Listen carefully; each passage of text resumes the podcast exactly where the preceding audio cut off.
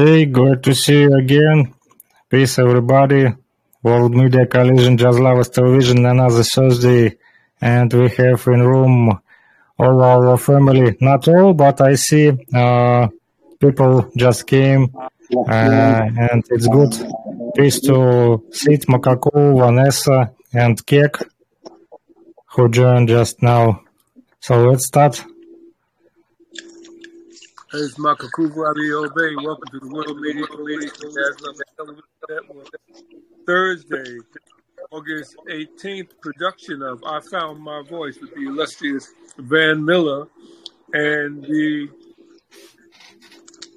I don't want to say the Wanderer, but I know you move around a lot, Sid. Where are you today, Sid? Today I am back in Nova City. Right on, right on, right on, right on. hmm Jack, how you doing? Udamaki, you line of the new dawn. How you feeling? I'm doing great. I'm doing great. Just trying to um, regroup from a busy two weeks. Um, then I traveled right after that, so um, just getting myself back together, and you know, excited about everything that is going on. Um, you know, not only in my life, but in the lives of other people as well. So we're Good. excited. We're excited about the show today, and um, um, just looking forward to a, a good production. Excellent, excellent, excellent, excellent, excellent. So, Keck, can you hear us? Udamakia, or peace, peace, and power, blessings, wisdom to everybody. Do uh, do uh, ooh. Um, you know, I uh, just really empowered, humble, grateful, honored to be here as always. So, uh, just here to, um, you know, uh, uh, uh, expand myself and expand the conversation um, when it's appropriate, and uh, just just happy to be a part of it. So, thank you. Excellent. Doing the chair. Well, the the guest today, Keenan McCaleb, he contacted me and he said he won't be available, which is fine. So, what I want to do is share with everyone how I met Keenan through his father. Mm. His father was a individual named Ernest McCaleb, and he was from somewhere in the South. Uh, Keenan will give the details on on where his father originally came from, but his father was a world traveler, and I met his father, Ernest McCaleb, at the National Black Theater in Harlem Mm. at an event at a uh, fragrance boutique, which was on the first floor of Fifth Avenue and 125th Street in Harlem, New York. And his father was at this this fragrance boutique where they sold uh, soap and other stuff, cultural uh, items, because it was a uh, a Moorish owned business. National Black Theater uh, also was started by a woman. Um, can't think of her name right now. It didn't come to me. But um, so he was there, and he was doing a wine tasting. So Ernest's dad was doing a wine tasting at this event, at this business, and the wine was the Sheba Tej wine, S H E B A Sheba Tej, T E J, and it's a honey wine. And the Mm. recipe originated in Ethiopia. And the recipe goes all the way back to the time of Solomon and before. Because the recipe, the wine itself, was taken by Makeda, the, the queen of Sheba,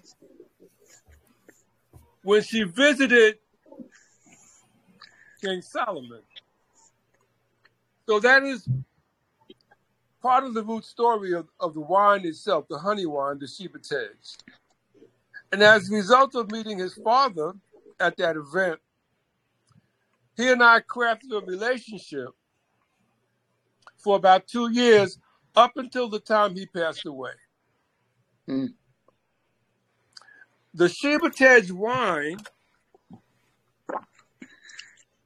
is a honey wine and is bottled here in the United States at the Brotherhood Winery in Washingtonville, New York. Mm.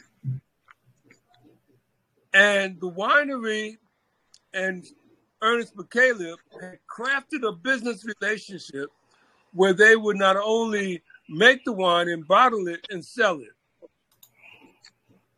So my relationship with with Keenan's father, Ernest McCaleb, graduated into being part of the people that were beginning to promote the wine Mm. and market the wine. So what I want to do, if I can find it, I should be able to find it. I want to share a picture. There is a world-renowned Ethiopian chef. His name is Marcus Samuelsson. And he owns or owns a restaurant in New York. I think it's the Queen of Sheba, I'm not sure. Mm. But in any event, I'm looking for the picture of me and Marcus Samuelsson holding the wine. And I was presenting the wine to him at a wine tasting event in New York, in Queens, at the Astoria Manor on Astoria Boulevard. And I also presented to him an Ethiopian um, card, friendship card. So up until his father passed away, he and I had that type of relationship. I would do various wine tasting events because I would carry the wine with me. And then I would also, at some of the events, play my drum as part of the cultural expression of, of tasting the wine as, as well. And Keenan and I met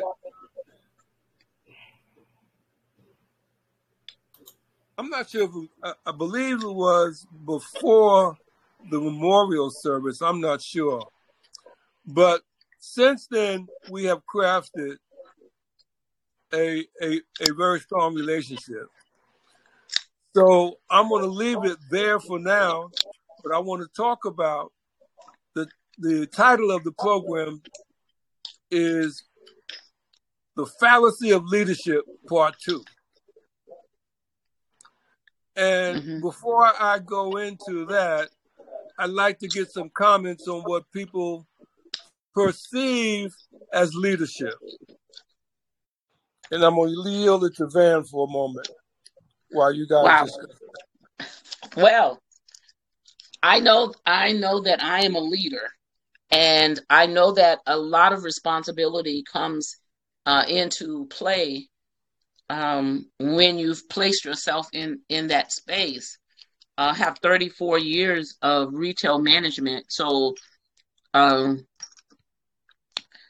and and most of the places that I've worked in, um, I've always met what uh, was expected of me, and a lot of times went above up above that.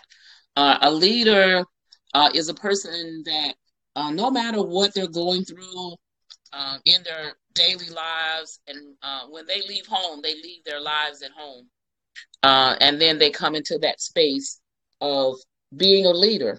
Um, you know, I've I've been in a leadership space um, during the loss of family members and those types of things, but we cannot allow, as leaders, we cannot allow uh, all of the things that come at us uh, daily to sway what our ultimate goal is in being a leader. So I always say that I know how to push people.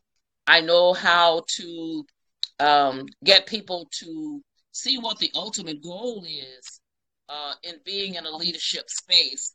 I think that for the most part, that is why um, I have a lot of people around me, uh, is because no matter what I'm going through, I am able to persevere and to accomplish what the ultimate goal is. So I think that one of the um, downsides or downfalls of being a leader would be always carrying your personal things that are going on with you into that space. Uh, and you know, and I always, um, when I was in a hiring space, I would always tell them I only hire leaders and managers. And if you didn't come into this space to be that, then this is not the place for you because uh, we're all here. We're all going to work. We're all expected to do the same job, uh, even though I was a manager.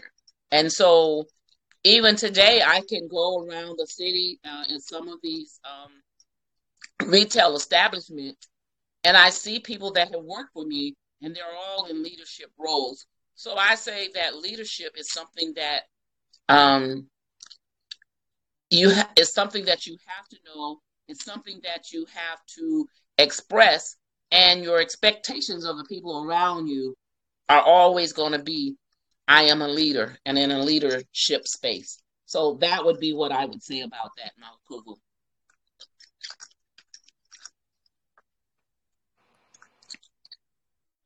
Keck, uh, Sid, or Frickson, you want to want to add to that?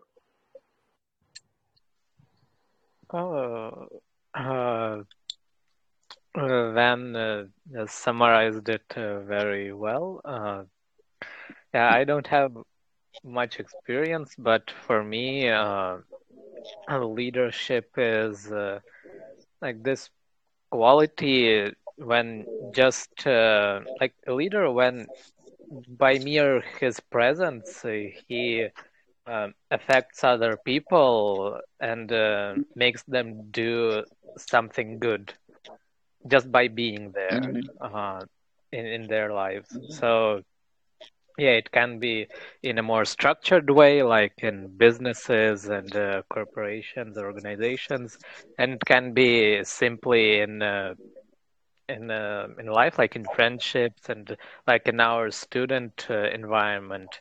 Uh, like we are all uh, students, we are all equal to each other, but just uh, like uh, for example me or some other people just by being there just by doing the thing that they are doing like they inspire us or uh, make other people also move also try something out uh, and Mhm. it's not like they tell you to do this do that no it's Mhm. like uh, uh, this is just presence that affects Mhm. you in a positive way.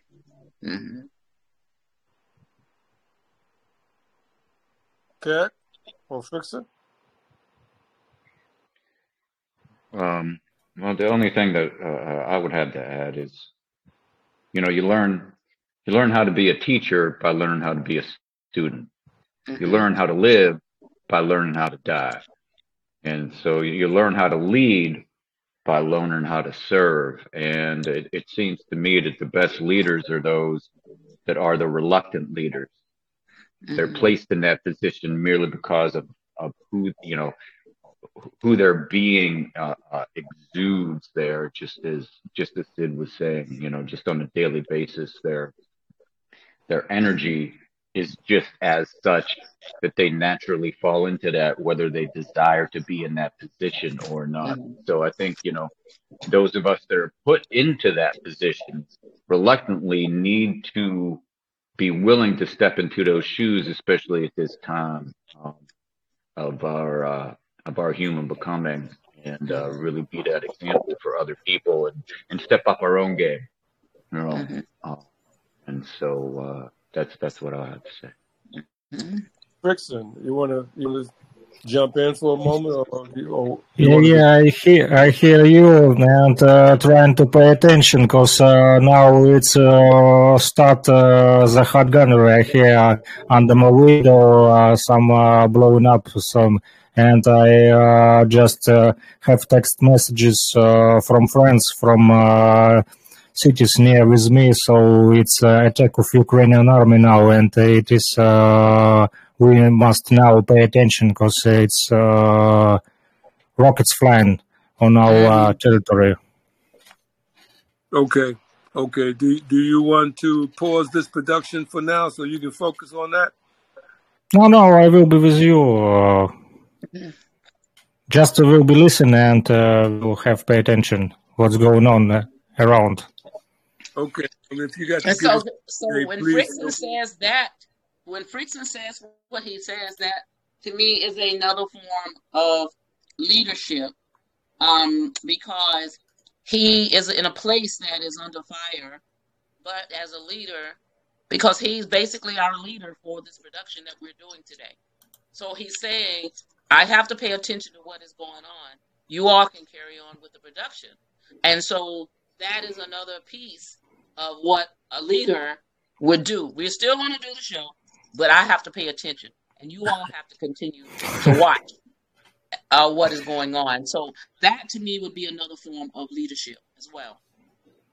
Excellent. Thank Sid, you. Thanks for support. yes. Yes. Sid, you want to comment on what Van just said? Yeah, I wanted to say the same thing. Yeah. Right on, right Yeah. on. No, it's it's uh it takes a team effort. You know, like even being this show, and I know that even when I'm away, I know that the show is okay. So that says that there are all we're all leaders in our own way, and we lead to the best of our abilities uh, to do what it is that that we do. Uh, it also allows us a space to um, impart to other people. Yes, things are going on. Yes, life is going on. But guess what? We still are doing what it is that we do every Thursday at 12 noon. Ramu Just, Yeah, what about just wanna, just wanna show you quick uh, the school. Uh, it was uh, in this uh, weekend. Uh, we was uh, uh, very hot uh, morning. It is uh, was about uh, uh, three or four o'clock in the morning, where uh, the uh, it is uh, the city village, little village uh, that Mhm. called uh, Червоногвардейска near Wisma town. So it was under hot gunnery. You know, this is what is uh, happened with the school. At the first of September, the kids must be going in this school, but uh, now they have no school. The school is was destroyed uh, by the rockets of HIMARS uh, from Ukrainian army, and uh, now these kids uh, will be going uh, on first of September in uh, the schools uh, in different uh, town in Lugansk People's Republic, uh, mostly in uh, my town, Zakirovsk. Uh, uh, so the fire was uh, big, and you see uh, I, this video I made when I was on this territory, and now we'll try show you some parts of the rockets. This is the metal parts of the rockets, big.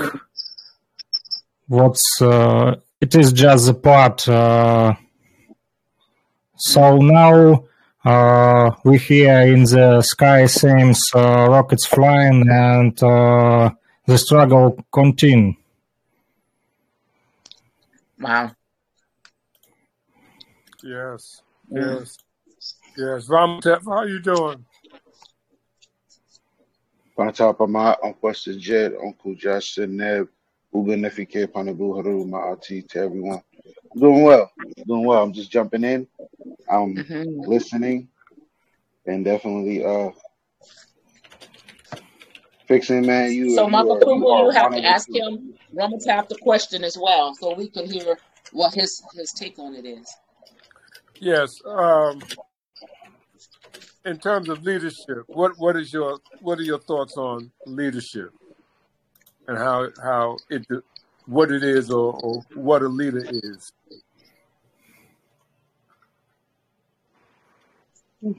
for me, it's, it's basically a person who serves alongside of everyone else.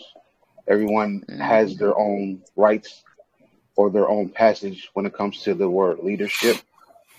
When it comes to those qualities, everyone has a big piece of the puzzle, just like in the sense of, you know, unifying minds and unification. Everyone knows their role and what they're best at. And when, when it comes to leadership, when you serve, you understand who is um, great and who is weak in certain areas.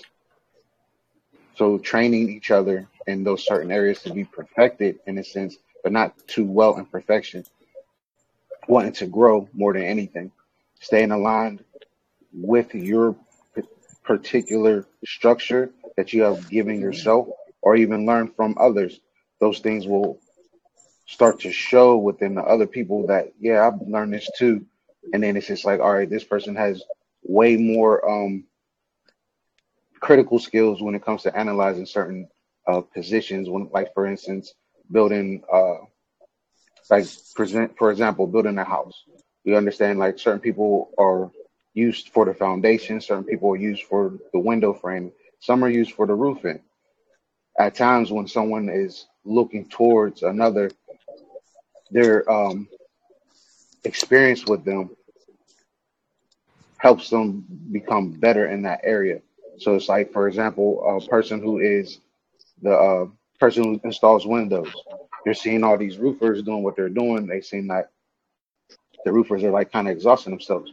And then this individual is like, you know what? I think I can do this too. That is like basically being a call to leadership because it's like not saying that I want to be um in and uh what's that word? Not saying that I want to control certain things. It's just more so I want to experience things that others are experiencing so the Mm. job or the mission can be done a lot sooner than what it was. Excellent. So, in the context of leadership, and we're looking at the seven levels of leadership, the first level is leadership itself. And there was a term that that Ramutep just used in terms of quality. And in his in his explanation, he he spoke about cooperation, and he didn't necessarily say it, but he he also spoke about leadership by example. And in cooperation, he he he delineated uh, various thoughts in reference to what other people bring to the table and sharing of information so that it, expands one's individual capability as well. So, in the characteristics of leadership of a self, of yourself, what are the what are some characteristics do you think of a, a person that leads themselves and achieving their, their their plan, implementing a plan, and moving forward? What do you think some of the characteristics of that individual should be? I think accountability. Um, I don't want to um, fail others, so I definitely hold myself accountable so that I won't fail myself as well.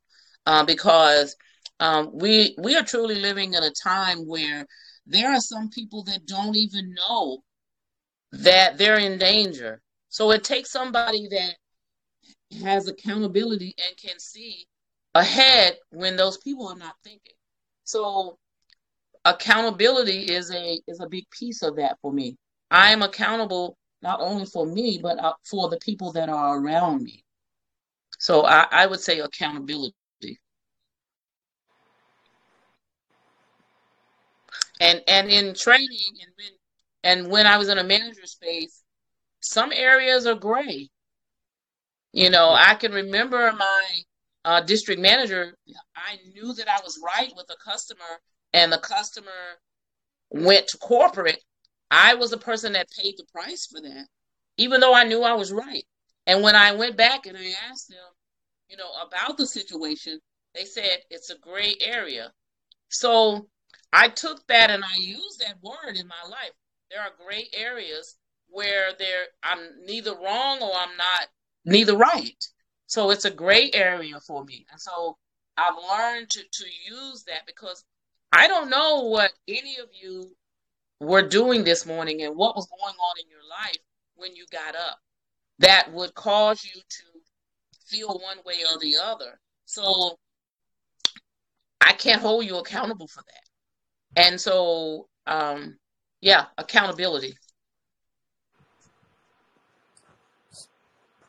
Sid, Keck, or Ramatef want to want to share right quick?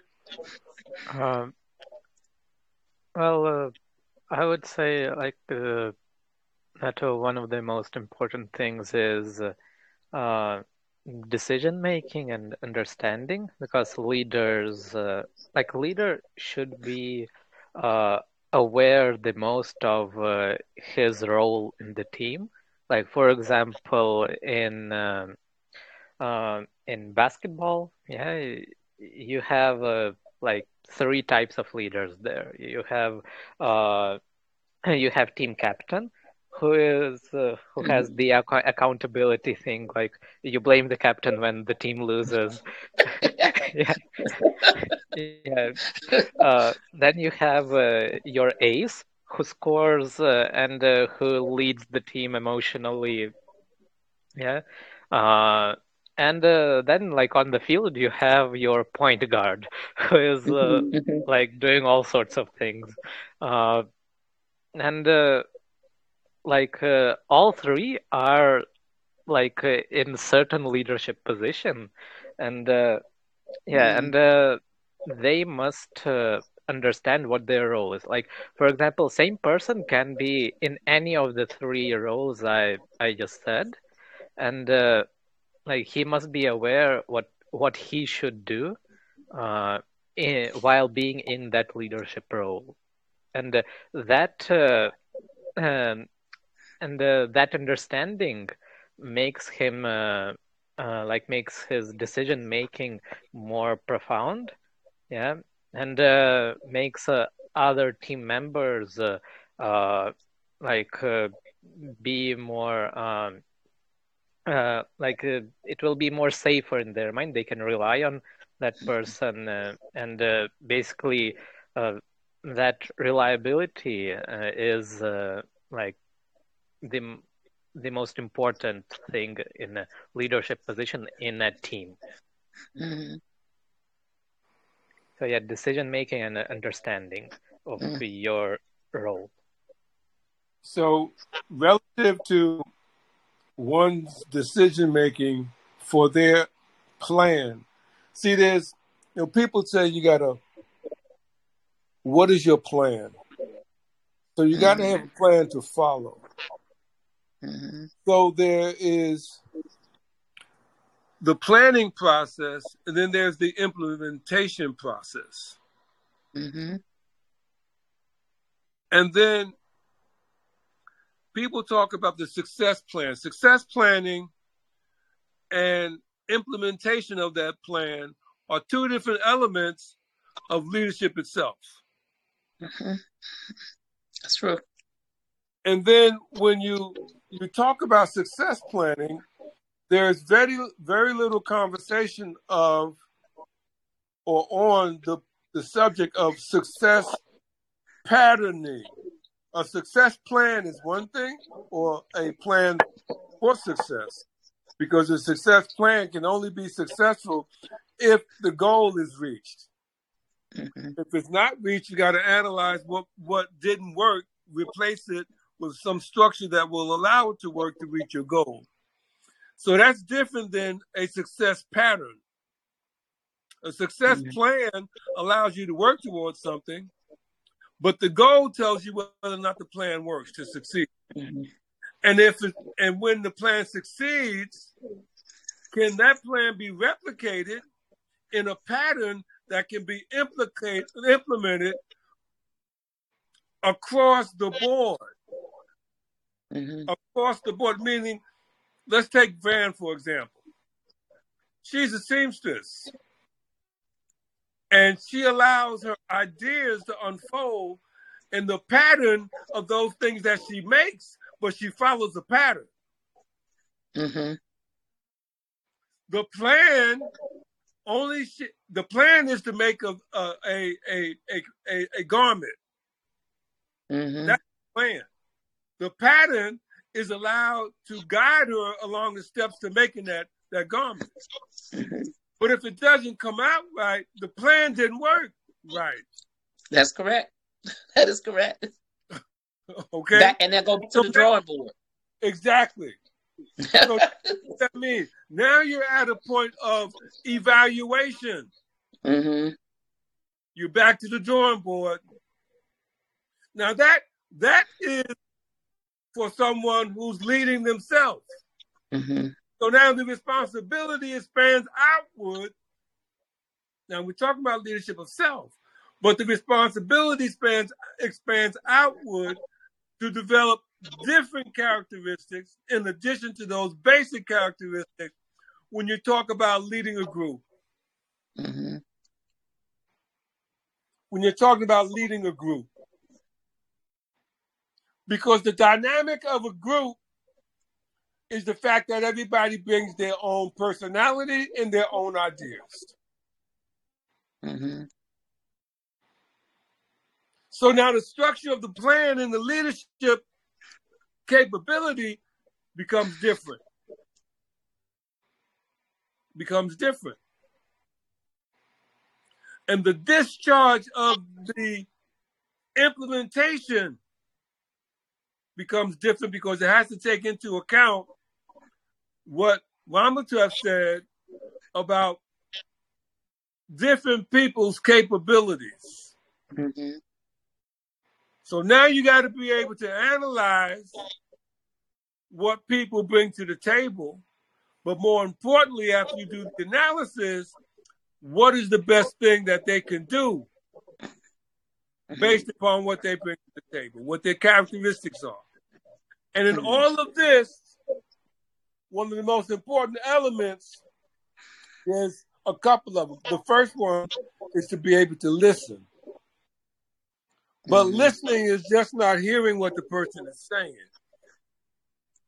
Listening, what's more important when you're listening, is not the spoken word, but to hear the unspoken word. Yeah. Hearing the unspoken word allows you to be able to do a better analysis of what the capabilities are that a person brings to the table.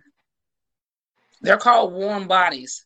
That's what I call them. Don't bring warm bodies because you cannot have an expectation of a warm body because they're only they're going to only have the capability of doing what you tell them to do to the best of their ability because that's what they were when you bought them, uh, just a warm body.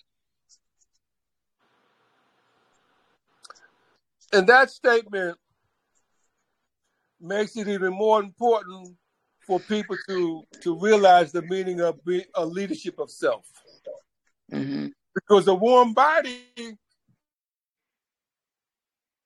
doesn't get very many things accomplished. Correct. Yeah. So those people cannot be in a leadership position. However, you you do find them occupying leadership spaces. That's Mhm. and that space is a leadership mechanism. For example, let's take a look at the last president. I don't even like to call him a president. Okay? What was the position he was in? The leadership mechanism was the presidency of the United States. That's the leadership mechanism. It doesn't make you a leader because you are in that mechanism. Mhm. You could be a warm body in that mechanism. So you inherited a position that you aren't qualified for. And you take that position as if you are overqualified for that position and nobody else knows anything but you. So now you're on a platform, which is the third level of leadership. And we're talking about leadership of self, leadership of groups. The third level of leadership is, which is today's topic, is leadership of the masses. Mhm. Leadership of the masses. Because when you bring that into perspective, you got to bring in other elements in order to get the motor, to get the masses to move.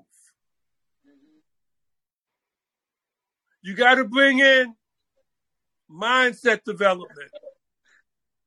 What do I mean by that? What do you think mindset development is? Mindset development is deliberate direction of getting people to think in a certain realm. Mhm. Mindset development. The second element in leadership of the masses is mind control. Mind control. And when you look at what's happening in Lugansk People's Republic, or the Ukraine, or here in the United States, or anywhere there is people being directed in a manner to challenge other people's right to exist. You have that right here in the United States on a massive scale. And then the third level necessary is the propaganda narrative. The, so you got mindset development, mind control, and the propaganda narrative. And they support one another. Mind, mind control, the mindset development becomes becomes that pattern of thinking that moves people in the direction you want them to go. The mind control is used to keep them going in that direction. And the propaganda narrative is what makes them believe they're doing the right thing. Mhm. And that's why you got that school bomb. Mhm. They was taught to believe that's the right thing to do. Blow up the school so the children can't lead, can't read or write. And then on the other side of that, you got people that have to defend themselves against that aggression. Mhm. Are you? Is he okay? Frickson okay? Yes, yes, I'm just uh, looking for the pen. Oh, okay. So now, so there, those are the elements of leadership of the masses. And I want to, I want to drop on to Ramutev right now because the Ma'at Raya is an analytical tool that can make all of those three different levels of leadership more effective and streamline the elements into a success pattern. Ramatef, I'll, I'll, I'll yield to you right now. That's a lot. That's a lot. Um, because I'm sitting there thinking about it. Because um, when you start talking about the propaganda part, that's the part that had me stuck. Because I'm just sitting there like, all right, you, you got the masses, right? We went from the person, because um, because it goes back to something I learned in the uh, comedic wisdom school by uh Philippe Shot Matthews, and it was on this topic they called um actuology, actuology, I think it was called. And then the whole step was, you know, the definition, well, not even necessarily definition, but um, the analyzing of what you would call race, in a sense, by, um, uh, in a sense, skin pigmentation, in a sense. But what's what's in the uh, whole um, narrative of it is like dealing with, and um, in a sense, indigenous African cultures, in a sense, they were defined as person to person type of mentality. It's just person to person. Like when they when we operate, it's just it's necessarily person to person. We work close to each other, and that's it. We don't go no further. When it comes to what they would call like the Eurasia and things of that nature, they have that mindset that was that's dubbed. You hear me? Mhm. Yeah, we Person to possession. So it's like anything that they see, it's theirs. It's like that territorial mindset. Then you go to um, what they would call um, Eastern Asia or just Asian culture in a sense, and they are defined as person to group, where they all work for themselves, but they all bring it to a, a substantial group. Then you have what they would call the indigenous or Native Americans in a sense, and they have the system of group to person, meaning that Mm. everybody works for this one person. When it comes to all of our cultures, in a sense, and not even necessarily cultures, but when it comes to that uh, lane of how they identify each and every one of us, that's the mentality that they keep us in, or the propaganda, as you were saying. Because we all have that same bring up when it comes to this, that, and the third. But the propaganda was the word race. That was the propaganda. Mm. Not humans, not extraterrestrial beings, nothing else. It's just straight race. What is race? For me, when I see the word race, it's like the, the definition in a sports term, you're trying to, it's a competition. Mm. So when it comes to dealing with, uh, in the field that I'm in, when it comes to astrology, is is breaking down those sectors that we are all first given the propaganda of just 12. And then that's what they sold us. They sold everybody on 12, not knowing that there's way more than that. There's way more to the cosmos than we even can even imagine. Mm. When you put certain things in structure, like in the role of leadership, right? they pick three signs, mainly three signs under their uh, propaganda, and it's all what they will call fire signs, either a Leo, Sagittarius, or an Aries. But they're all defined in three different areas. At Aries, they'll define an Aries as a person who is the perfect boss, just the boss. That's it. Meaning that if you if you put them in a company, they're the best leaders in your company. When it comes to a Sagittarian, they're your best spiritual leaders because they're on a whole different mind frame. And each and, they, and then let me go back. Each and every one of those three have what is called a God complex. I'll just say that every one of those three have a God complex. I don't. If everybody can say different, go right ahead. But at the same time, these three have a God complex. It's, it's, it's, it's amazing though. But they're in their different fields. And then you got lastly with the Leos. Leos is more so the ones who are the one that people look up to, but they have this dictatorship. And then, but at the same time, like they're the ones who are what you would call the roles that need to be filled when it comes to ruling uh, um, a, a, a country. They have the power to rule the country because in their mindset, they know how to just fix everybody else's problem, but nobody can fix their own. and that's this is how they are. And then when it comes to all the other ones, mi- mind you, there's in this, in this narrative, there's 12. So three out of the 12 are only those who are leaders. Mm. Everyone else are something else, or in a sense, they're gatherers, hunters, gatherers, and what's the other one? Um, hunters, gatherers, and protectors. That's all their role is. So when dealing with uh, Ma'at Raya, it's basically like the the more that I'm looking into it, and the way that my mindset is, it's like playing chess, not only with yourself, but what's already been written.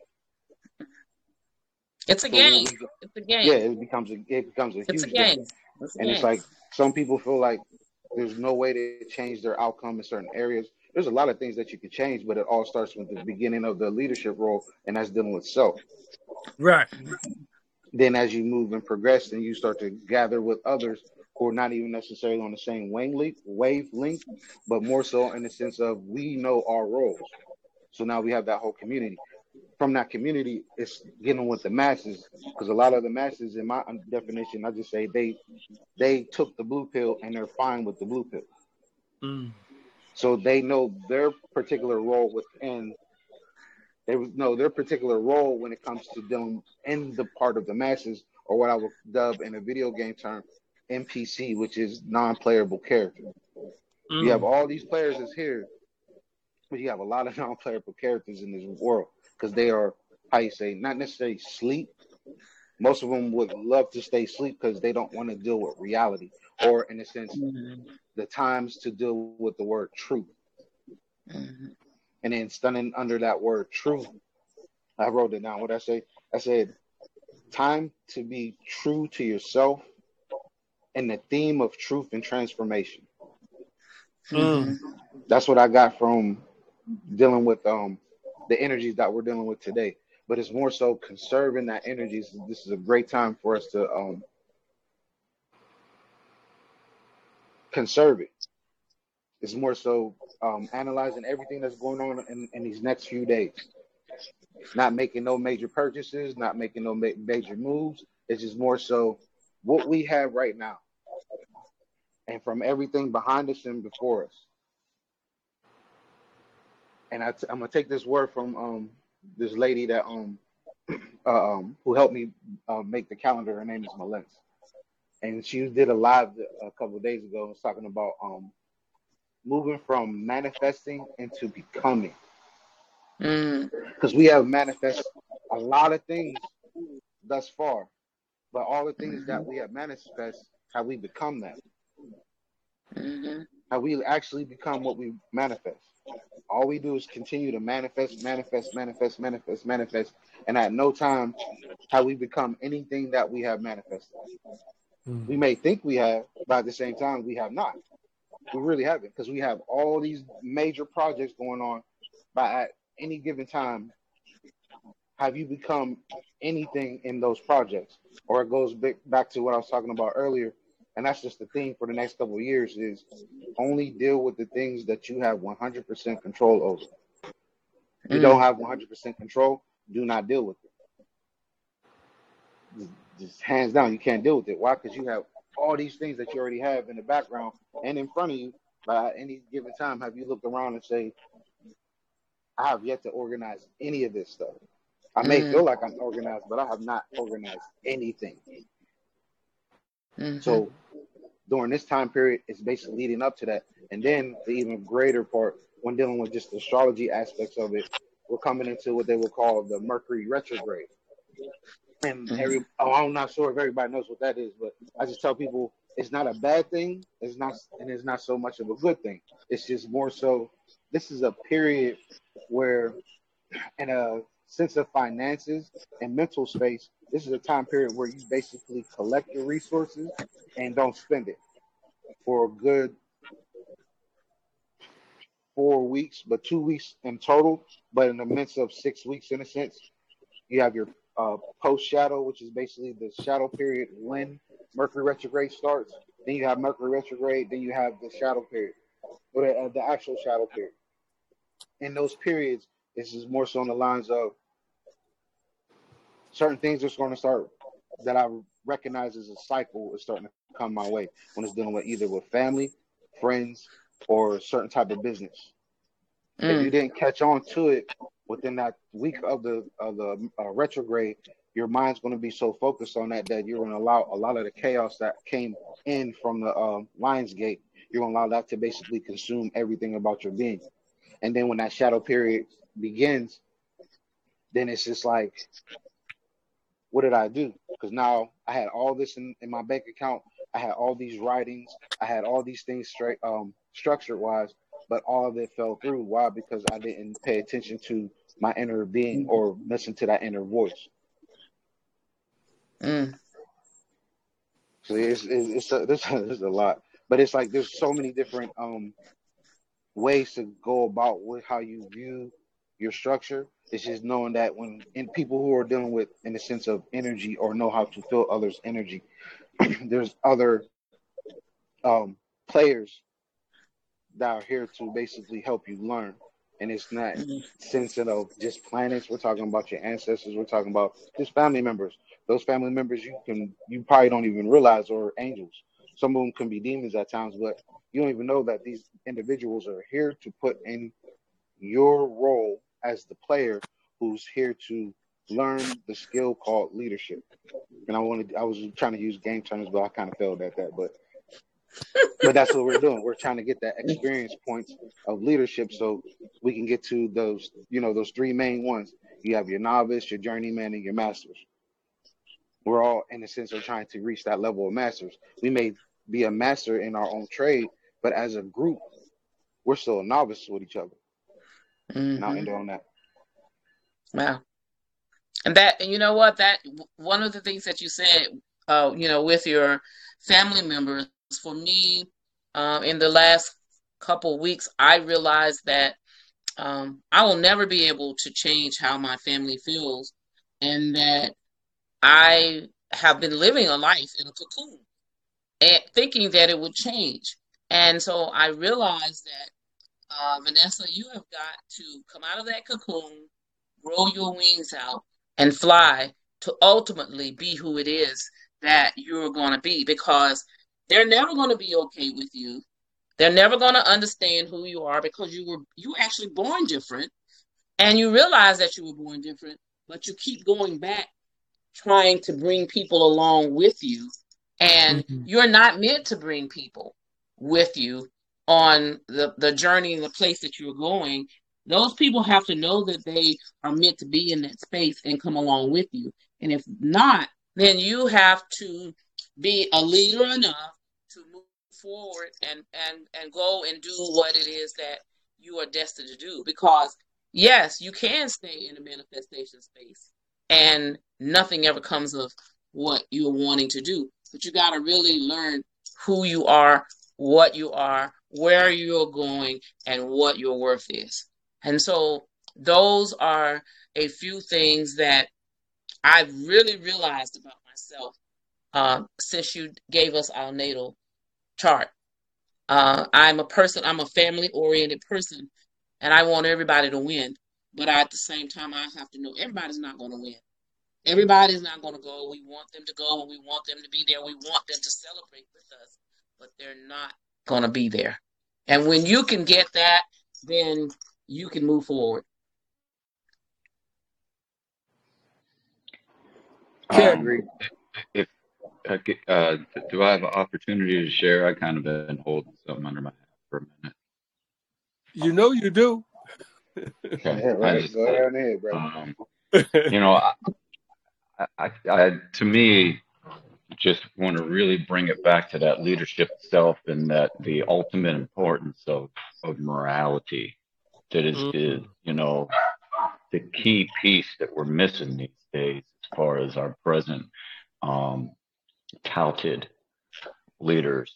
You know, you see back in because because this whole idea of uh, unabridged and unbridled freedom has really, really put us into a prison because we are just totally out of control in ourselves. If you go back to, you know, these mm-hmm. ancient uh, uh, Kemetic and Kushite, you know, you know, kingdoms, and probably in every aboriginal Aboriginal uh, culture, the leaders were someone that like that could prove their own morality. Because what does morality do? It sets laws and limitations on yourselves and expands your own personal powers.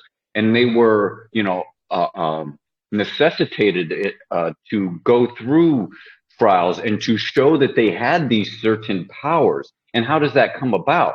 By by by establishing morality within yourself and creating these spheres of, of energetic influence when you can, you know, influence your environment in, in what would be called these days like supernatural ways. And so um, you know, that that piece is ultimately missing. And so you just look at, you know, the the basic physical health and how, you know, a lot of the so-called leaders uh, conduct themselves on a day-to-day basis in our in our prevailing world society. And it is just it's very mm-hmm. shocking. It's odd, and the decisions that are made. And I uh, personally, and for you know the, the group, I don't want to maybe get too much into this, but I, I think I got to touch on it when experience as a um, as a as a United States Marine myself. Um, and and and going into that and, and when i when i had joined i had already had a college degree. I could have been an officer immediately, but decided to get the experience as an enlisted man because I wanted to know, you know, what the people went through that I was going Mm-hmm. to lead. Mm-hmm. And through a variety of experiences that, you know, I can only share. Um, I'm- I- I'd like to share just one today. Um, I, I just wanted to get out of that whole game as, as, as quickly as possible. But when when we were in Iraq, like one, I'm just like just shocked, just even prevailing this, you know, relaying this story. In the we're we're we're, we're in the middle of Iraq during the war when we're advancing toward the, you know, uh, ad- ad- advancing in the lines, and we're at a we're at a base camp, and a colonel comes in and speaking to my captain, and there was a there was an abandoned warehouse that we had pa- that we had passed on the on, on the way coming up, and the colonel came in and was talking to my captain and said, "I want you to take two fire teams and go to the abandoned warehouse and try to find a piece to fix my air conditioner. To fix my air conditioner." Wow. and my captain, who was who was a great leader in his Mhm. in his sphere, just looked at the colonel and said, "Sir, that's an unsecured area. That's a very dangerous area." And he just looked at him and said, "I know. That's why I want you to take two fire teams." Mm. And I was one, I was part of that that team, and we went there and we took fire and to get a piece for his air conditioner. And these were the decisions, and these are the leaders that you know not only are were prevalent in that organization that I saw time and time and time and time. That's just one small example. Um, but like this is prevalent in our society. Like these are decisions that are being made from persons that have completely unmoral being in themselves, right? And so they don't have those abilities. Not only are they putting everybody else in danger, but they don't have those abilities that Makakuvu and Ramutep are speaking of in order to hear these these unspoken entities, you know, talk to them. For example, right? If we look at if we look at the energies that are coming up, you know, in the next couple days too, like the um uh, like there's there's this syn- there's this synthesis and integration and tranquility uh, uh, Uh, uh, that that we're you know going to be experiencing just for the next couple few days, that's half of a half of a week, and but if we go deeper into that wisdom, like but the deeper part of that is obeying demands and being subordinate, and so it's like, well, how does that how does that fall? Because it's it's the freedom to serve, and the question is, what or who are you serving? Um, Mm. and so, you know, this all really goes into it. We really, you know, need to establish that leadership in the self. And and if a person in a so-called leadership role is obviously not able to even accomplish that much, that person needs to be ousted. And so I'll just I'll just leave it there. Thanks for letting me share. Thank you. You've been taking it all in, man. So give us your analysis so far. I'm taking it all in. Say what, Pam? I said I'm taking it. I'm I'm, just, I'm taking it all in because um I think that in those spaces you have to move into a save save yourself um, mentality. Um, be a part because you've been put in a space, but at the same time you have to go into um, protector yourself, protector of yourself, and and come out on the end. Um, I I myself have learned not to be a quitter. Um, I have been in, I've been put in situations, uh, you know, for so many years, and you know, I get there and I'm like, okay, why am I here? Why am I taken apart?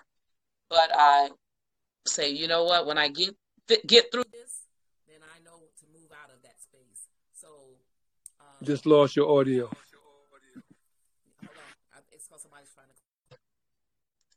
Yeah, so uh, with me, you know, I've just I've just learned that it's um self-preservation.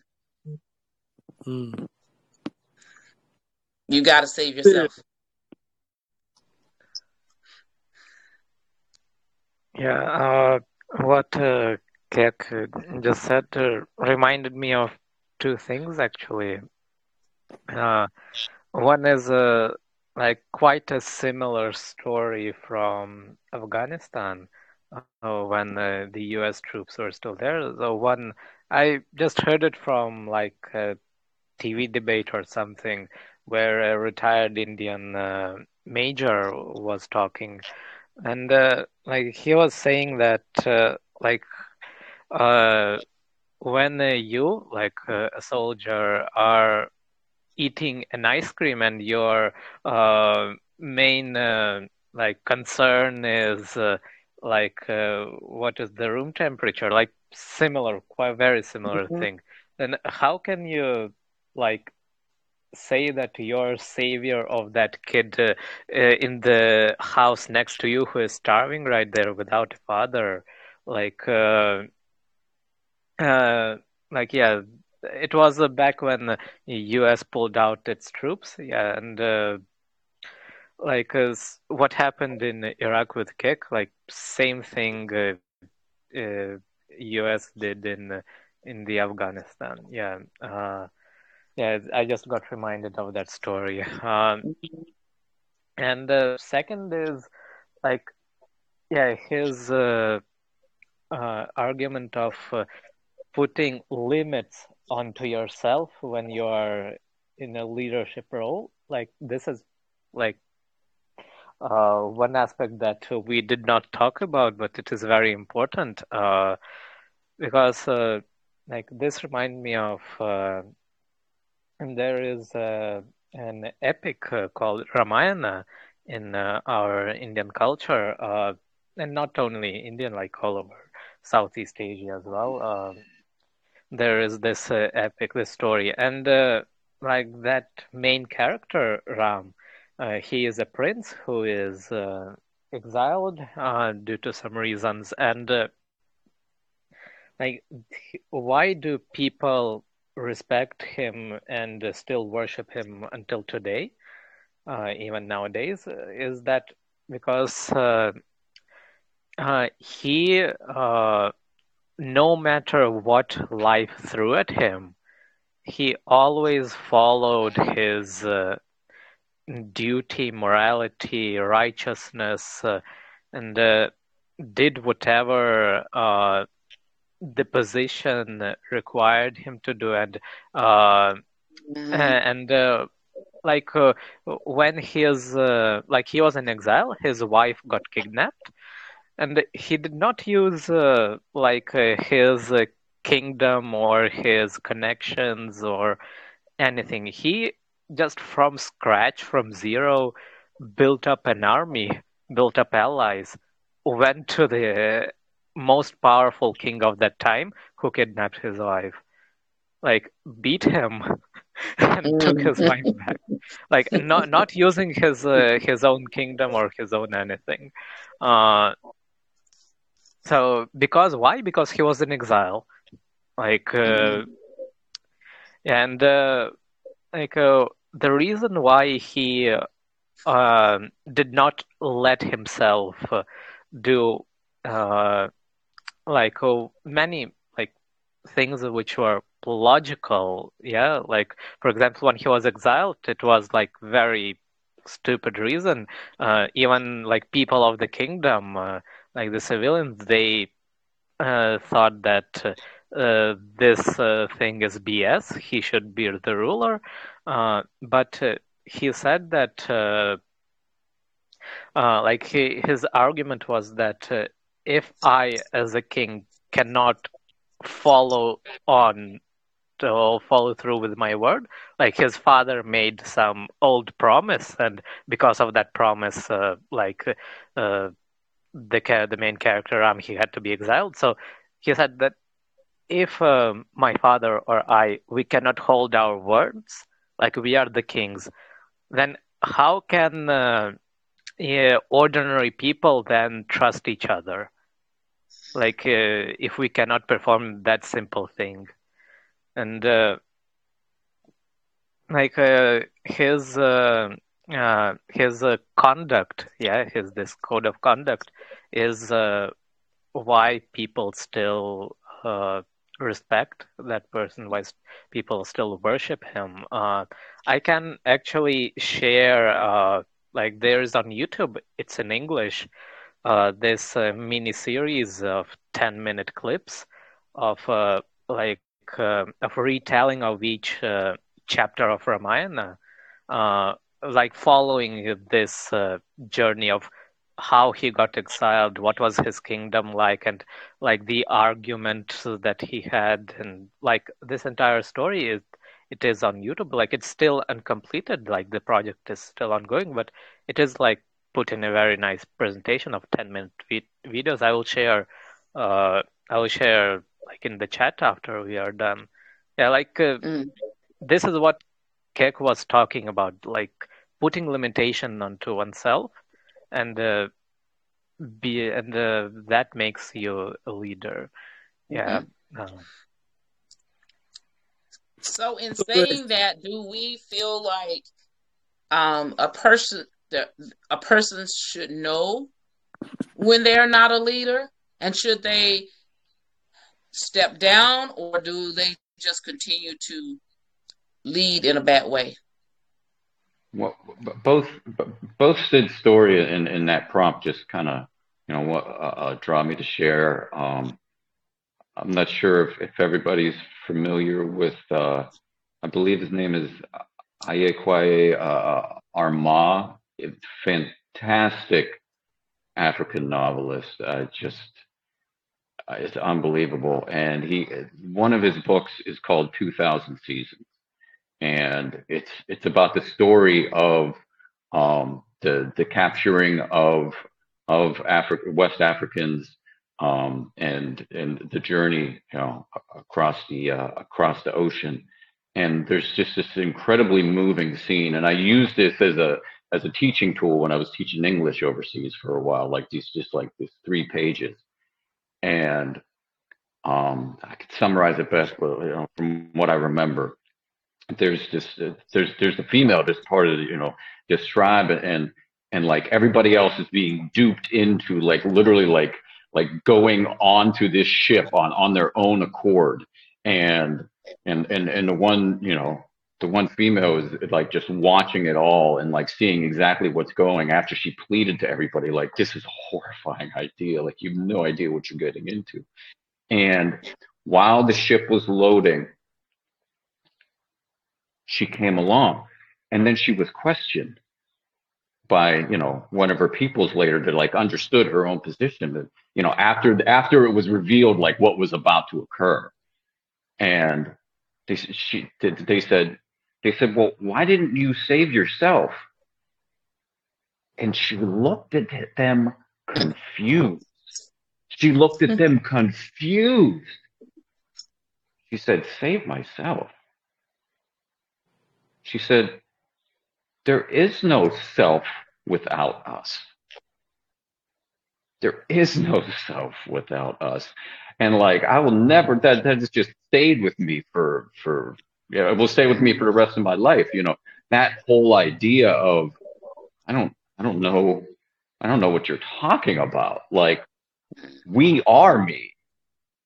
And and you know, it's that ideal that that has, you know, that's that's someone that has the the the, the, the proper per- you know you need the proper perspective even be, even before you have the, the skills and abilities you need to have the proper perspective in order to be able to lead i guess is what i want to say hmm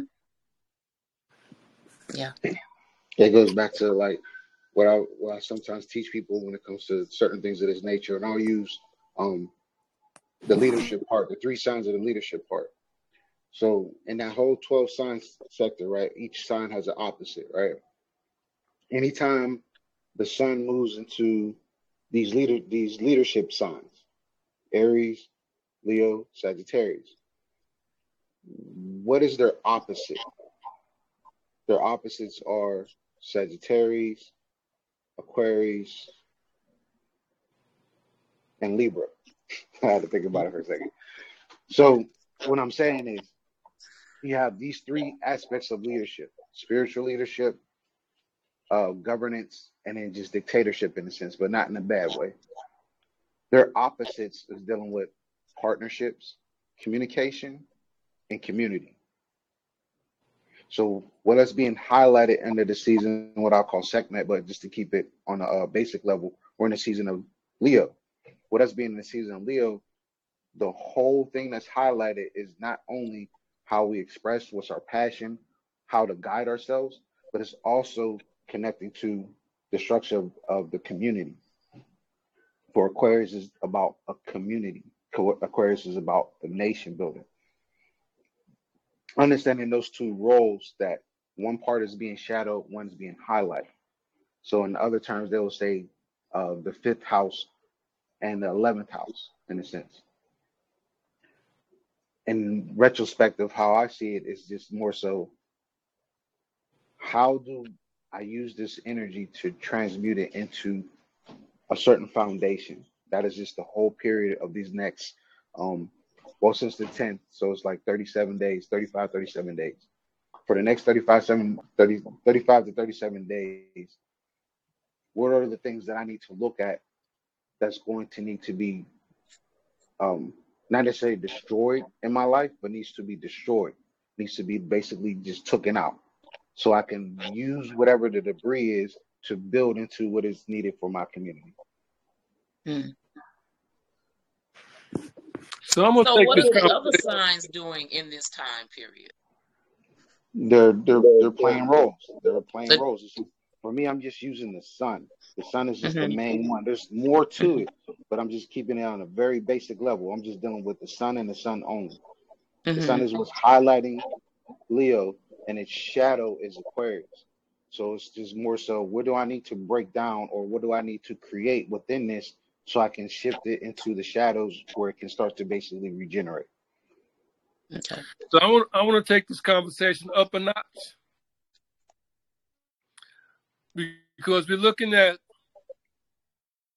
mindset development, mind control, propaganda narrative. But in order for the propaganda narrative to work, there has to be re- repetition.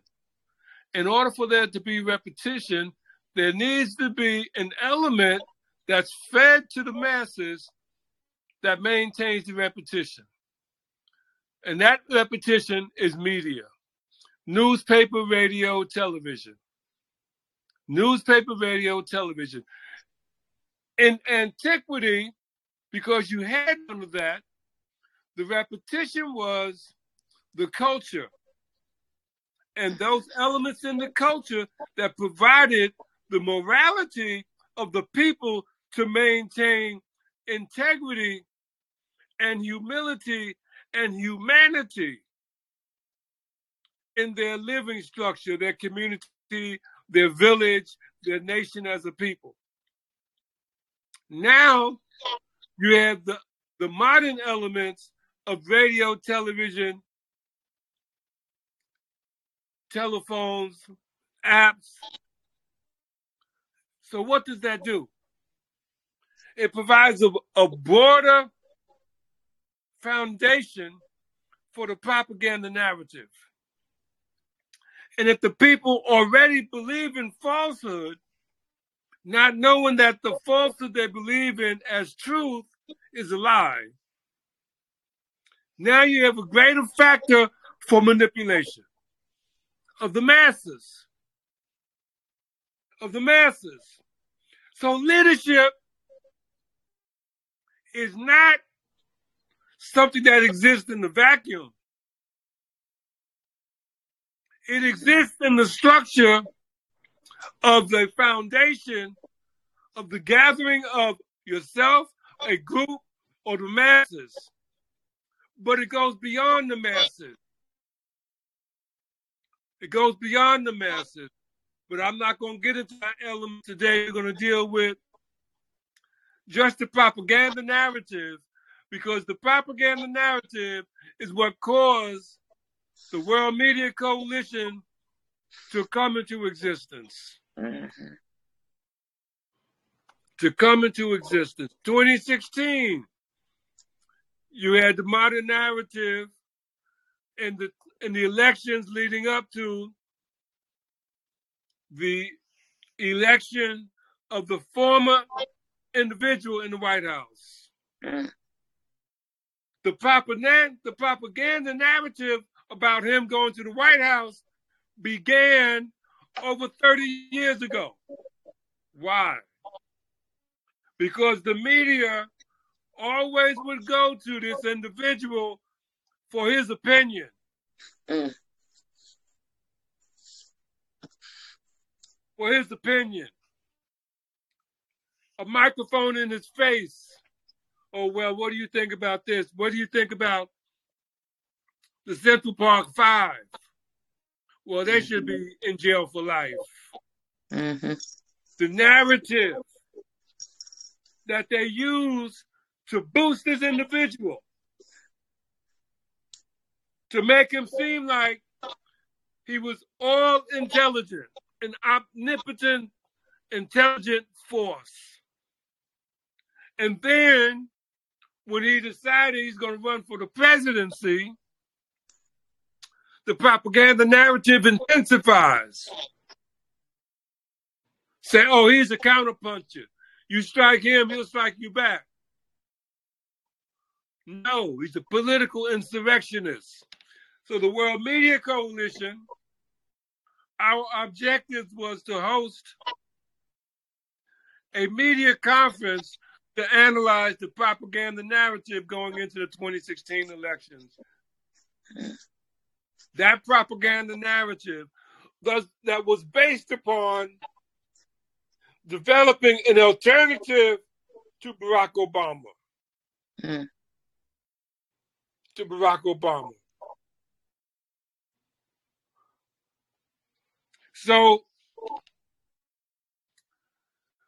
when you look at that structure, and the root of that structure is what is the Make America Great Again slogan.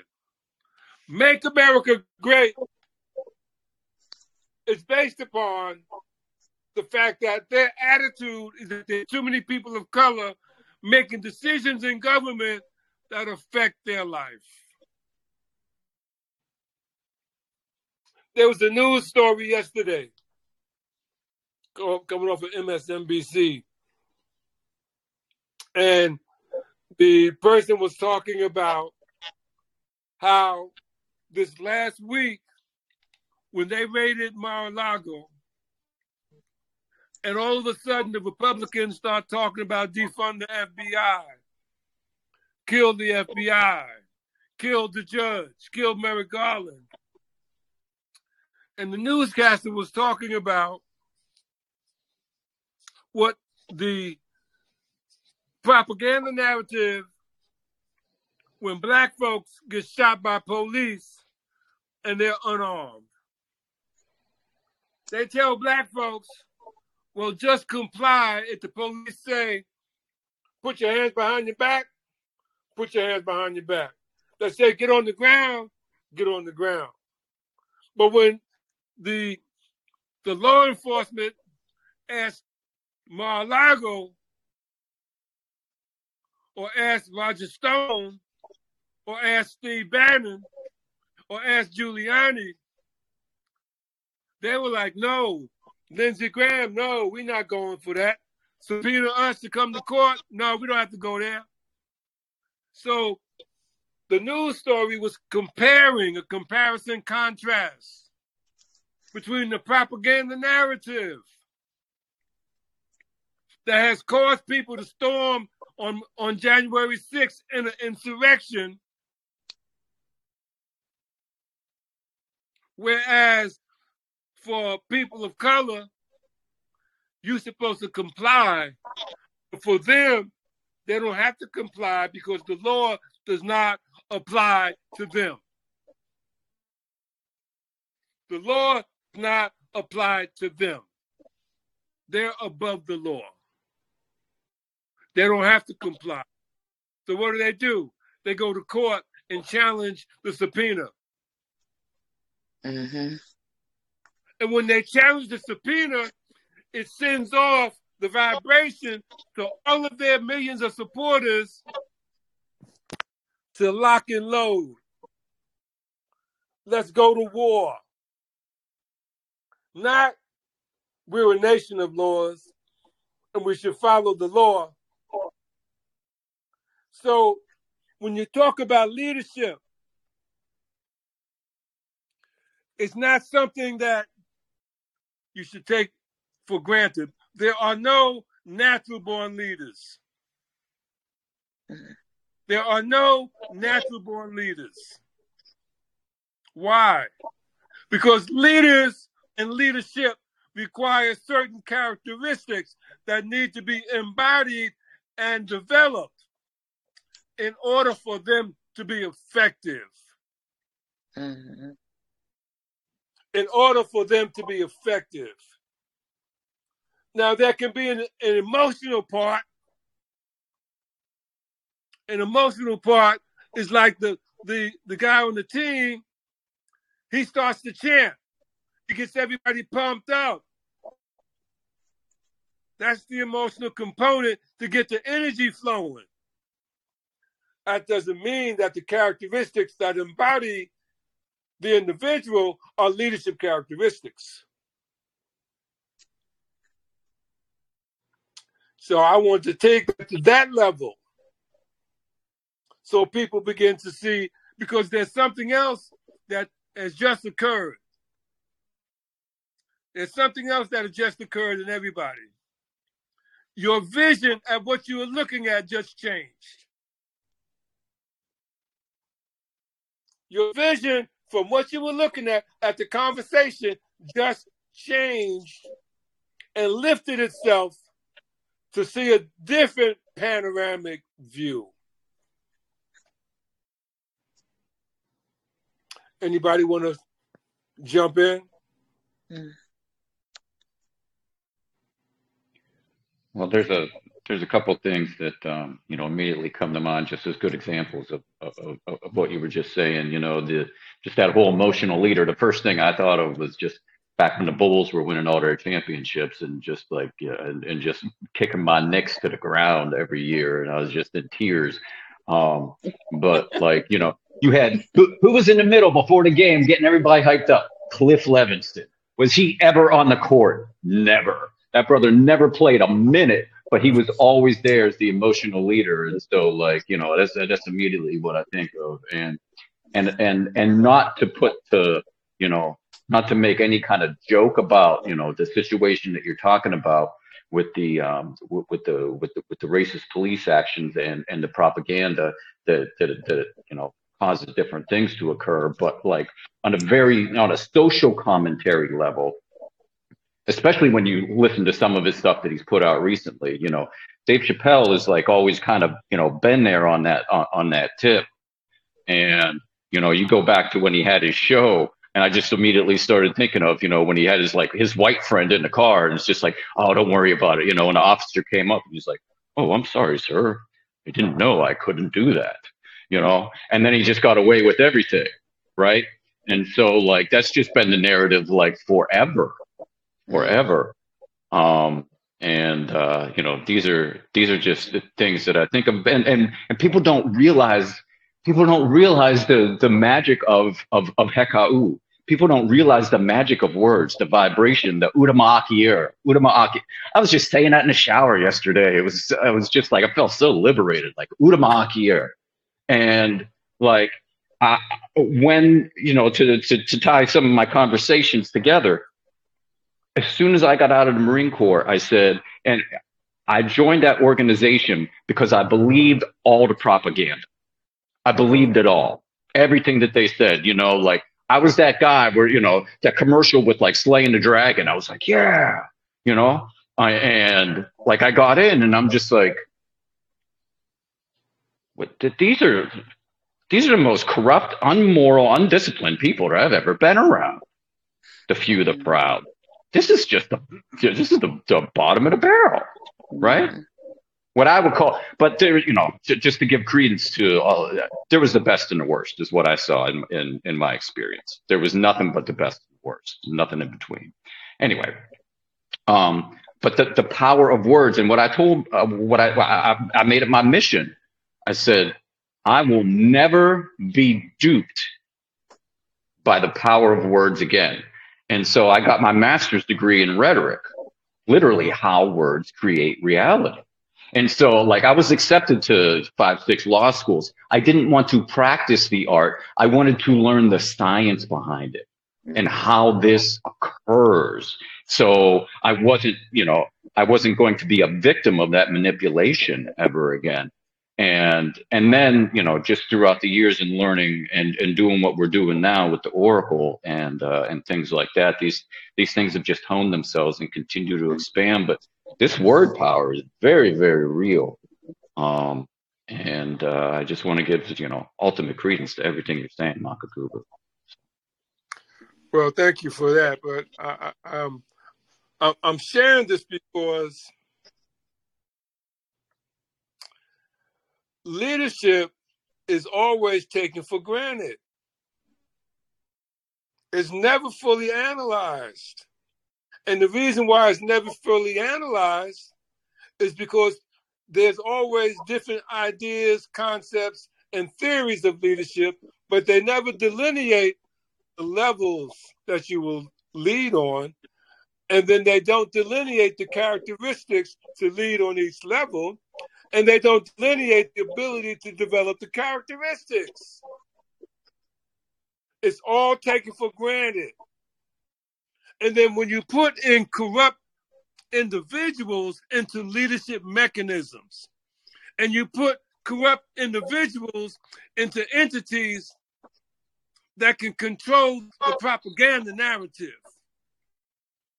then you bring about situations where the entire structure of civilization is in conflict. Hence, World War One, World War Two, the current wars, the constant state of warfare and humanity.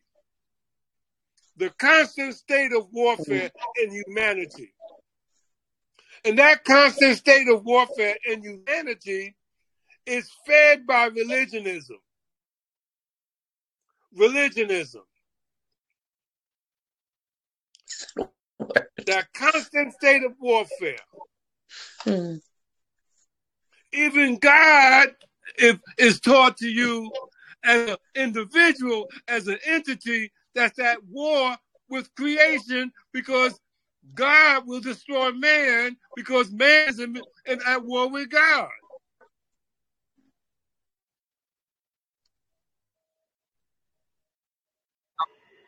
It goes back oh, to um, Go ahead. I'm sorry. Go ahead, Rob. That goes back to a conversation I had with Keck that he shared with me was yeah, just a couple days ago.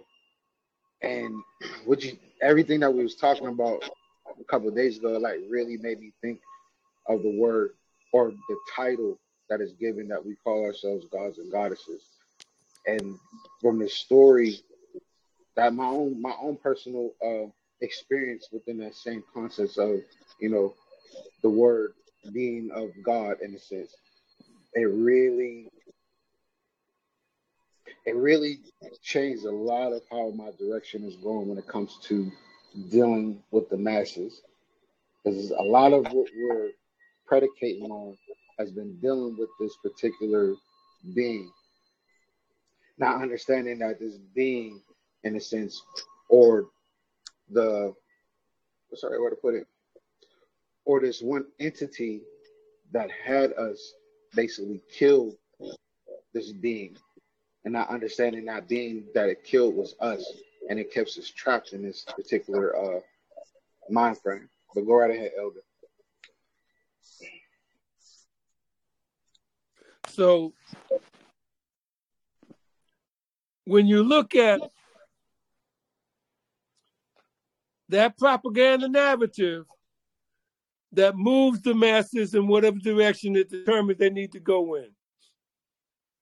Every time they go to a point where they're launching attacks on one another, what do they do? Everybody goes and prays to God. Everybody goes and prays to God to win the war. So if God is, is if there's one God and everybody's going to God to win the war, then damn God must be confused too. Because it's confusing to believe that your God is right and wants you to go kill everybody else, and their God is right who wants them to go kill everybody else. So, what is happening? Now, here you go. Here you go. Think about this now. Because death is not a reality, number one. That's not a reality. So now, if people are taking the right to remove your spirit and your soul from your body by discontinuing the breath of life that fuels you to experience creation, where does that energy go? And what entity entity is collecting that energy?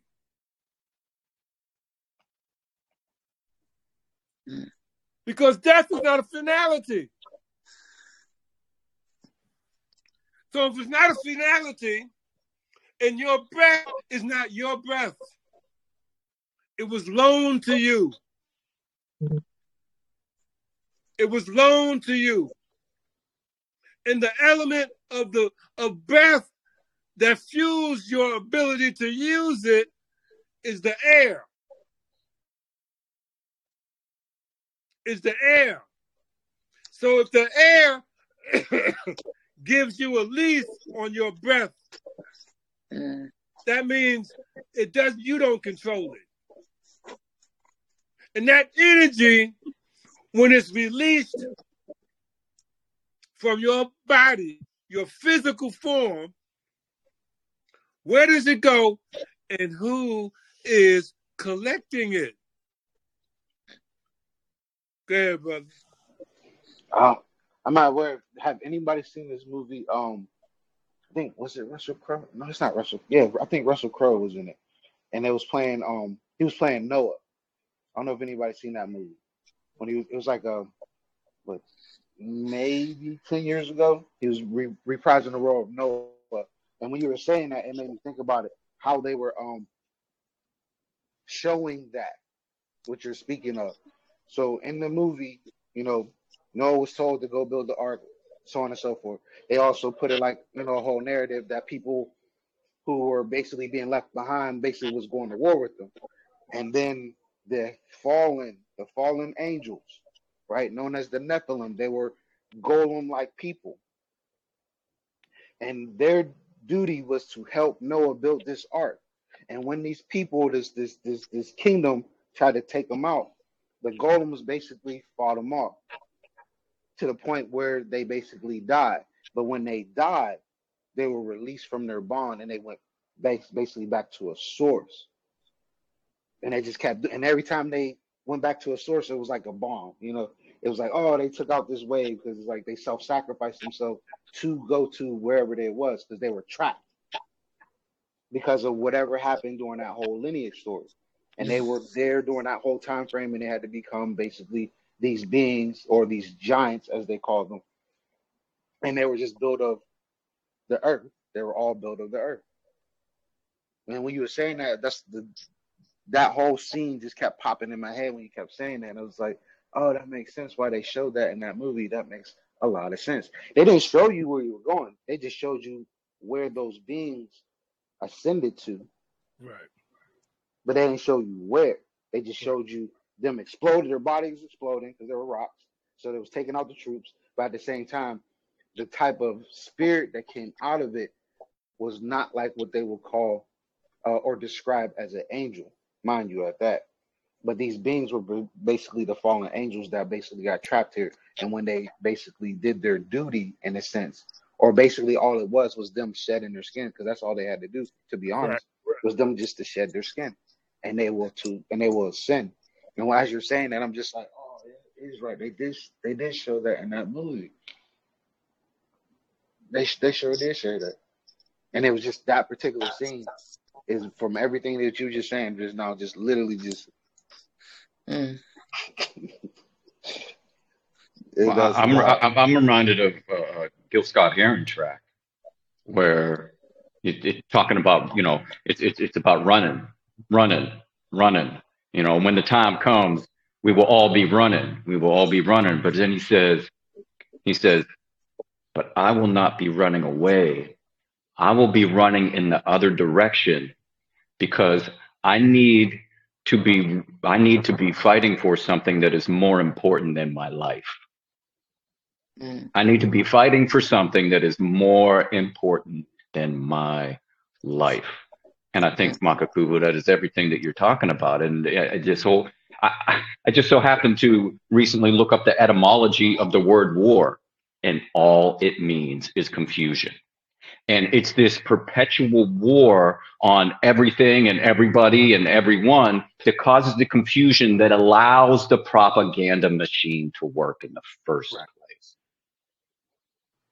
If people aren't confused in their own being, then you know they're immune to this. Right. But we're in this perpetual state of mass confusion because it's you know information overload and it's all disinformation. It's all dysfunctional. It's all incomplete, and it's not realized. So with that, Van, you want to take us out? Yes, I can. Because this, this was just part two of the seven levels of leadership, folks. Fallacy of leadership. This is part two. We got five more parts to go. Wow. amazing. It's truly amazing. It it teaches us and just says to us that for the most part, most of us are just pawns. Um, people that have sorry, somebody keeps trying to call me. Um, people that have um, come into a space in life and time, and we've been taught um, what we should say, what we should do, what we should look like, how we should act, when we should speak, and when we should be quiet. Um, we are in an end time situation, um, and a lot of us will be devoured. Um, we will be ate up and taken away from where it is that we are. Um, not of our own being, but because of other people that are around us, other people that we allow to become part of our spirits and of our souls, um, we will be taken out. Some of us taken out too soon. Um, learning and understanding that uh, we are a group of people that see and understand what is going on. Um, and and our gut feelings tell us a lot of times about what is really happening. But do we listen to our guts? Do we listen to what our minds and our hearts are saying to us? Um, we enter into situations and i know that i personally have entered into places and i know from the onset of it that is not a place that i should be. Not a place that i should be speaking in or participating in do we learn how to step away from these situations or do we Mm. continue to uh, allow ourselves to be caught up in the hype in the names and in the titles of what is going on around us so i would say to you um, our listeners um, it's truly time for us to take a look at ourselves who we really are and where it is that we're really going um, as that's we has been spoken here today we can manifest things but are we really, really, really going to do anything with what we have manifested? Can we really see ourselves winning in the spaces of the things that we have manifested? Because words truly do have power. So until next Thursday at 12 noon, uh, we say it gives you an opportunity to think about what it has been said here today and what we'll be talking about. in the future. So we ask that you join us. And until then, have a great day, a great afternoon, and we'll see you soon. I think Ramutef wanted to say a quick word. Am I correct, Ramutef? No, I saw Keck Keck say look like he wanted to say something. Okay. I, I just I, I just want to honor a great man whose uh, whose whose whose whose whose birthday was yesterday, Marcus Mosiah Garvey, and also give a shout out to Siba Ramutef, who happens to share the same solar return, and so you know, uh, uh, blessings on be on both of these. Uh, uh great- Yes. Happy born day. Well, now that you said that, again, um, Ramutef, Udamakiyo, and congratulations. But yesterday, I was on a, a, a talk show with the Interconnected Justice, uh, with a group uh, come out of uh, the, the brother that started it, Bishop Joseph Tolton, out of New York. And they had a tremendous production with over 60 people on, on Zoom and at least another 200 from different parts of, of Uganda and Haiti and, and Kenya and Ghana watching the production. Um, and it was it was the Marcus Garvey birthday celebration sponsored by Interconnected Justice. So, um, and I was thinking about that all during the conversation, and I, I'm glad Keck mentioned it so we can go out on that note. Yes. To both Ramutef and those who celebrate and believe in the the works of Marcus Mosiah Garvey. Congratulations, Udama Akuyua, doing the chair. Uh, Sid, did you say something? Yeah, yeah. Uh, actually, yesterday was also New Year in Zoroastrian tradition. Yeah, so the, um, yeah, I do not celebrate it, but I always put it in my um, online profiles that uh, happy Parsi New Year. Uh, there's that, and coincidentally, uh, this year, tomorrow is uh, Krishna Janmashtami, so birthday of Krishna. So, like today is between two big days that Wow. we are having our conversation. Right hmm. on. Well, Sid just opened up a, a new bag when he said the Yeah. Zoroastrian tradition. Zoroaster or Zarathustra is the Persian prophet, and many of his miracles are attributed to so called Jesus.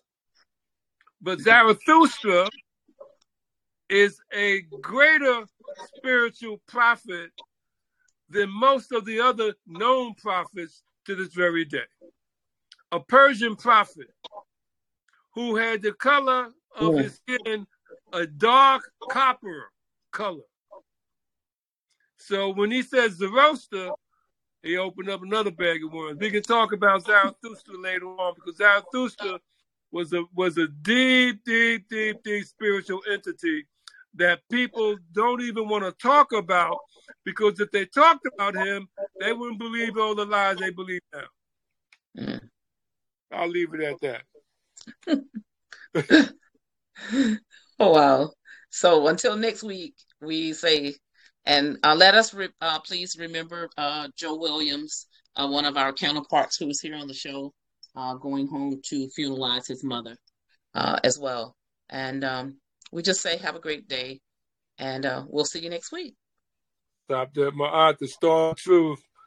Van Miller, I found my voice, World Media Coalition Jazz Lovers Television Network, with Ramutef Kel, Kek Ankh Hay, Ufa City Sid, and last but not least, and the most powerful voice in the room, who was silent most of the time, Zulu King Flixon. Yes, yes. we just thank you, thank you all for all that you do and for all that you all share uh, here on this program. Because without you, there wouldn't be a program. And Marco Kuvu, most of all, we thank you for seeing that we have that we had a voice and allowing us to be in this space this Thursday. We thank you. Thank you. Doing the chair. Thank the Most High.